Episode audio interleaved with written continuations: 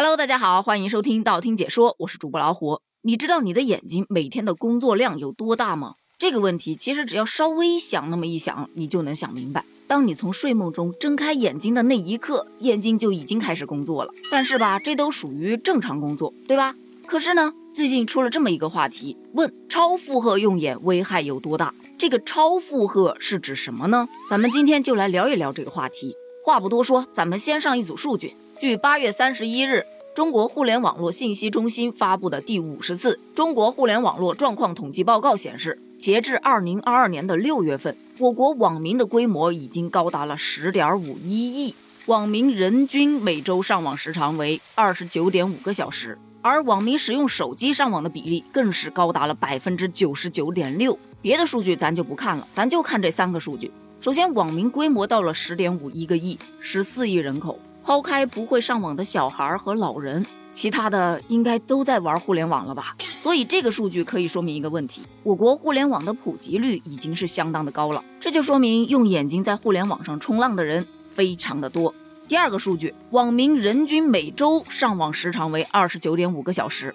这个数据可能大家没什么感觉啊，咱们拿计算器除个七，换算一下，也就是每个人每天上网的时长为四点二个小时。抛开睡觉的那八个小时，当然有的人可能还睡不足八个小时。咱们醒着的状态下，一天有差不多超过四分之一的时间都在上网。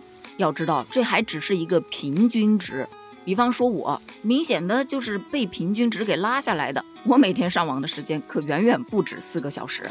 这个数据就说明，大家用眼睛去上网的时间也越来越长了。再来看第三个数据，网民使用手机上网的比例高达了百分之九十九点六，这个就更不难理解了，对吧？因为现在一部手机真的太有用了。以前用报纸看新闻，现在用手机；以前到图书馆去看书，现在用手机。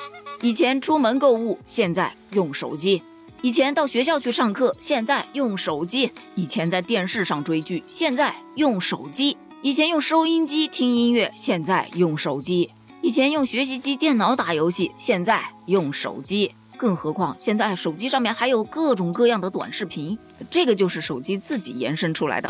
嗯，毕竟在没有手机之前，我是没有看过短视频的。所以说呀，随着手机的普及，它在人们的生活中扮演着越来越重要的角色，你根本离不开它。所以你的眼睛总在不停的运行，一直就处于一种超负荷的状态，而这种状态会让你的眼睛变得干涩、红肿、视物模糊。甚至呢，还会让你近视的度数变得越来越深。那这是为什么呢？根据一项研究统计啊，正常情况下，人平均每四到六秒钟就要眨一次眼睛，也就是说，平均每分钟你要眨十二点五次。同样，咱得抛开八个小时的睡眠时间，一个人每天眨眼的次数大概是能到一点二万次。可是呢，当你长时间面对电脑还有手机这种各类的电子屏幕，你眨眼的频率也会自然的下降，减少到每分钟四到六次。这大概就是人们说的“哇塞，这个太精彩了，精彩到眼睛都不愿意眨一下啊”。而当你长时间固定的保持一个姿势、一个距离去看屏幕，那么就会诱发视疲劳的问题。比方说眼睛，包括眼睛周围啊，就觉得有点疼痛，还有看东西的时候特别模糊，眼睛有点干涩，或者是流眼泪，严重的话还会出现头痛、恶心等症状。另外，光的明暗度也会造成你的眼睛超负荷。比方说，人眼能够适应的舒适亮度是三百到四百勒克斯左右。勒克斯呢是照度的单位，在这里不做过多的科普啊，咱们就说一下，一般适合阅读和缝纫的照度约为五百勒克斯。办公室内的亮度一般为三百勒克斯左右，而当你的眼睛接受到强光的刺激，你的瞳孔就会保护性的缩小，从而引起瞳孔括约肌的痉挛，就出现眼胀痛啊、头晕啊、头痛的症状。瞳孔缩小还会引起晶状体变凸，聚光加强，从而导致你近视的速度快速加深。而当你在黑暗中去看手机的时候，这种亮暗对比就过于强烈了，同样是会引起你的瞳孔括约肌痉挛的。对此，眼科专家就给出建议了。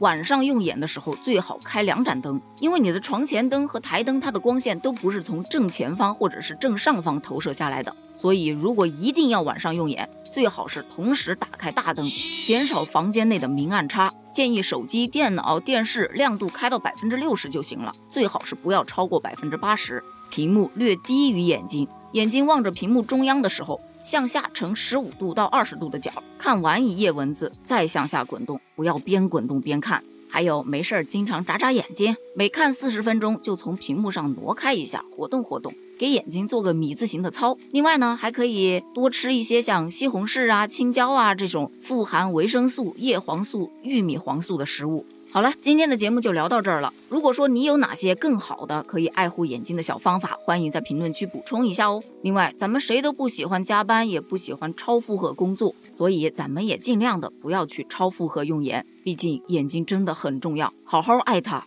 别等到来不及。对此你怎么看？评论区留言哦。拜拜。